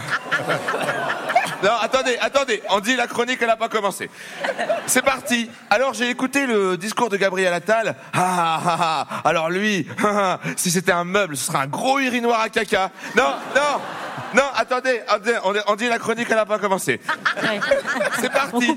Alors, alors j'ai écouté le discours de Gabriel Attal, ce petit zouzou. Alors il a annoncé lui qu'il allait faire une réflexion sociale sur le logement. Aïe aïe aïe, ouïe ouïe ouïe, warning warning. On n'aime pas trop quand ils réfléchissent eux, hein Parce que la dernière fois qu'ils ont réfléchi, c'était sur les hôpitaux, les retraites et l'assurance chômage. Après, réfléchir, c'est pas forcément pour améliorer. Regardez Hitler, il a pas forcément. Oh, non, attendez, attendez, attendez. On, coupe, on coupera aussi. On dit la chronique, elle n'a pas commencé. C'est parti. Non mais Attal qui dit je m'attaque au logement, c'est Dark Vador qui dit tiens tiens, je vais aller voir à l'école des Jedi ce qui se trame. Ou Rachida Dati qui dit tiens tiens, je vais aller voir ce qui se passe sur le service public. Ou Gad Elmaleh qui dit tiens, je vais aller faire un tour dans un comédie club. Ou- vous, vous dites hein, quand vous avez compris les exemples. hein, parce que- Non mais j'en ai écrit 1000 et euh, si je fais les 1000, après ça va déborder sur le journal de 20 heures et après ça sera inaudible. Genre il sera la, la- la grève des agriculteurs. Ouais c'est Scar qui va voir les antilopes et après la chronique elle a commencé là. Bon, donc Gabi, il veut modifier la loi SRU. Alors la loi SRU, c'est la loi qui oblige les villes de plus de 3500 habitants à posséder 20% de logements sociaux. Alors bon, déjà, il y a beaucoup de villes qui préfèrent payer des amendes plutôt que de respecter la loi. Au hasard, euh, Levallois-Perret, Nice, Neuilly, Bordeaux, Deauville, La Baule, Bou- Boulogne, le Touquet, Versailles, Naboo, Springfield, le, Mord- le Mordor, Saturne. Putain, vous voyez bien que je suis en train de dire n'importe quoi Putain, vous écoutez plus là, je sais. C'est la fin d'émission, tout le monde pique du nez, la tension elle baisse. Guillaume, il a déjà mis son tricot. Il a hâte, il a hâte d'aller manger chez Chamonix. Après, après, il va voir ses fans là. Ils sont là, les fans de Guillaume, ils sont là. Guillaume, Guillaume. Tu peux dédicacer ton livre Mais c'est le dictionnaire, ça. Ah ouais Mais comment on peut savoir? T'as écrit presque tous les livres du monde. Alors, hum, des chamonix. Non. Allez, on reste concentré, c'est hyper intéressant ce que je vais dire. Alors, je vais le faire de manière ludique avec un petit quiz pour, pour garder un petit peu votre attention. Alors, sachant qu'il y a 330 000 sans-abri, que 3 000 enfants ont dormi dehors cette nuit et que 2 420 000 personnes attendent encore un logement social, la réflexion de Gabriel Attal sur la loi SRU porte sur petit 1, augmenter les sanctions contre les villes qui ne respectent pas la loi, petit 2, changer la loi pour que les villes soient plus obligées de loger les pauvres. Pour le petit 1, vous dites ah, et pour le petit 2, vous dites mais non, mais quel gros urinoir à caca. Alors, non, non, attendez, non, non, non, non, attendez, on dit la chronique, elle n'a pas commencé. Euh, C'est parti. Bon, écoutez, je vais la faire court aujourd'hui. Merci de m'avoir écouté. Émeric Lompré, vous jouez jeudi 15 février à Sochaux, votre spectacle YOLO. Et vous pouvez revoir la vidéo sur la chaîne YouTube de France Inter. J'en profite pour euh, remercier Maureen Eberden à la machinerie et Catherine Dérété, notre régisseuse de production ce soir. Euh, Gilles Perret est avec nous, réalisateur. Vous êtes spécialisé finalement dans bah, le fi- filmer le travail. Euh, Filmer les gens, euh, oui. Filmer les gens. Ouais, ouais, ouais, Les peut. gens qui travaillent, les travailleurs, les travailleuses Mhm. et leur travail. Euh, on se souvient aussi de, de votre film sur la sécurité sociale, notamment. Euh, Gilles Perret, comment on filme le travail? Parce que par définition, vous arrivez avec votre caméra et puis bah, les gens, ils bossent, quoi. Bah oui, oui, moi j'ai- j'aime bien filmer les gens dans leur travail parce que quand ils sont euh, à l'action, ça libère un peu plus la parole, puisqu'on j'installe pas des gens sur un canapé en leur disant bah vas-y raconte-moi ta vie, ton œuvre. Donc ça libère la parole. Par contre, il y a une chose qui est sûre, c'est que ça devient quasiment mission impossible de filmer le travail aujourd'hui, puisque tout est blindé par la com, par les services de communication. On ne peut plus rentrer dans les entreprises, quasiment plus. Et même les salariés eux-mêmes sont souvent conditionnés ou on la trouille de, de ce qu'ils vont dire. Donc c'est quand même très très difficile de recueillir une parole euh, sincère et libre. Donc et ça va pas en s'arrangeant. Donc voilà, donc nous on, essaye, même avec les films que j'ai fait avec François Ruffin, on, le fait souvent par des biais détournés, par euh, souvent pas forcément dans la légalité tout le temps, mais en tout cas pour se débrouiller, pour rentrer là où on ne devrait pas être. Et c'est un peu triste, mais parce qu'on passe quand même euh, un tiers de notre vie au travail et euh, on voit bien à quel point on est dans un monde aujourd'hui où les gens savent plus trop ce qu'ils font, euh, plus trop à quoi ils servent. Donc euh, en plus, si on le voit pas, c'est quand même un peu triste. Et oui, il faut déjouer, déjouer les choses parfois pour obtenir l'information. hein. Gilles Perret, votre documentaire La ferme des Bertrands est donc euh, disponible en salle sur les grands écrans depuis mercredi dernier. Euh, Le grand dimanche soir s'achève toujours en chanson, comme dans les banquets d'Astérix. Et notre barde, on l'a pas encore ligoté, c'est Frédéric Fromet. Merci. Bonsoir. Cette semaine dans l'actu, les vendeurs de flotte nous ont bien eu. Je vais donc moi aussi m'autoriser à tricher avec leur publicité. Quand je bois Contrex, merci Nestlé d'avoir eu le réflexe de m'escroquer en me vendant de l'eau. Tu t'es mouillé pour l'avoir trafiqué. Quand je bois Contrex, Vitel Perrier, je suis rincé. T'en vas la cruche à l'eau, qu'elle s'encrasse, qu'elle devient dégueulasse. La Vichy ceinture, c'est imbuvable. La Vichy ceinture, c'est corps. Eau de source, mon cul, elle est même pas potable. La Vichy ceinture, c'est imbuvable. La Vichy ceinture, c'est mort. Boire l'eau minérale, c'est l'arnaque. Boire l'eau minérale, tu surtraitée dans un système opaque. Boire l'eau minérale, c'est l'arnaque. Boire l'eau minérale, que dalle. Quand je bois Contrex, je suis trompé. Bactéries à l'index, tout en secret. Pour de la flotte achetée cent fois plus cher que l'eau du robinet. Quand je bois Contrex ou de l'épar, je paye la Rolex d'un mec en costard aux manettes pour me fourguer de l'eau tripatouillée. Pour te faire entuber, tu peux compter sur Nestlé. Pour te faire abuser, bois Vitel t'as gagné sans compter le plastique, les nanoparticules que tu ingères c'est magique.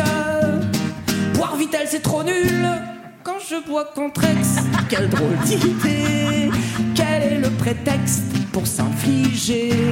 Ce liquide infect embouteillé, illégalement filtré Quand je bois Contrex, l'eau est traitée, purifiée avec des ultraviolets. Faudrait flipper peut-être que l'eau puisée soit aujourd'hui polluée. Tout est contaminé, y a plus qu'à Merci Frédéric Promet. Et merci aussi aux techniciens qui préparent euh, les lives de la prise de son. Il y a Alison Askridzi et Sofiane Actib à la sonorisation Nicolas Depagraf au parc instrumental William Manzoni et au backline Arthur Gousset car oui cette émission c'est un véritable spectacle radiophonique, un show radio. Merci Gilles Perret. Merci, beaucoup. Merci aussi à Swing et ses musiciens qui ont assuré les lives. Alice Lombard pour le moment stand-up. Et merci à notre attaché de production, Alexia Lacour. Réalisation, François Audouin. Rédaction en chef, Ramzi Assadi. Qui assure aussi la coécriture avec Xavier No et Romain Forgeor. Merci beaucoup à Mathilde Sour qui se charge de l'édition de nos pages web tous les dimanches soirs. Merci aux équipes techniques de Radio France, aux hôtesses et aux hôtes d'accueil du public et dans les loges. C'était Juliette Arnaud, Guillaume Meurice, Émeric Lompré, Frédéric Sigrist, Douli Djoubaka, Mao et Frédéric Fromet. Et Charline Vanounacker Et après le journal, retrouvez les petits bateaux de Camille Cronier et ensuite le masque et la plume avec Rebecca Manzoni. Je vous dis à dimanche prochain à Poitiers en direct et en public.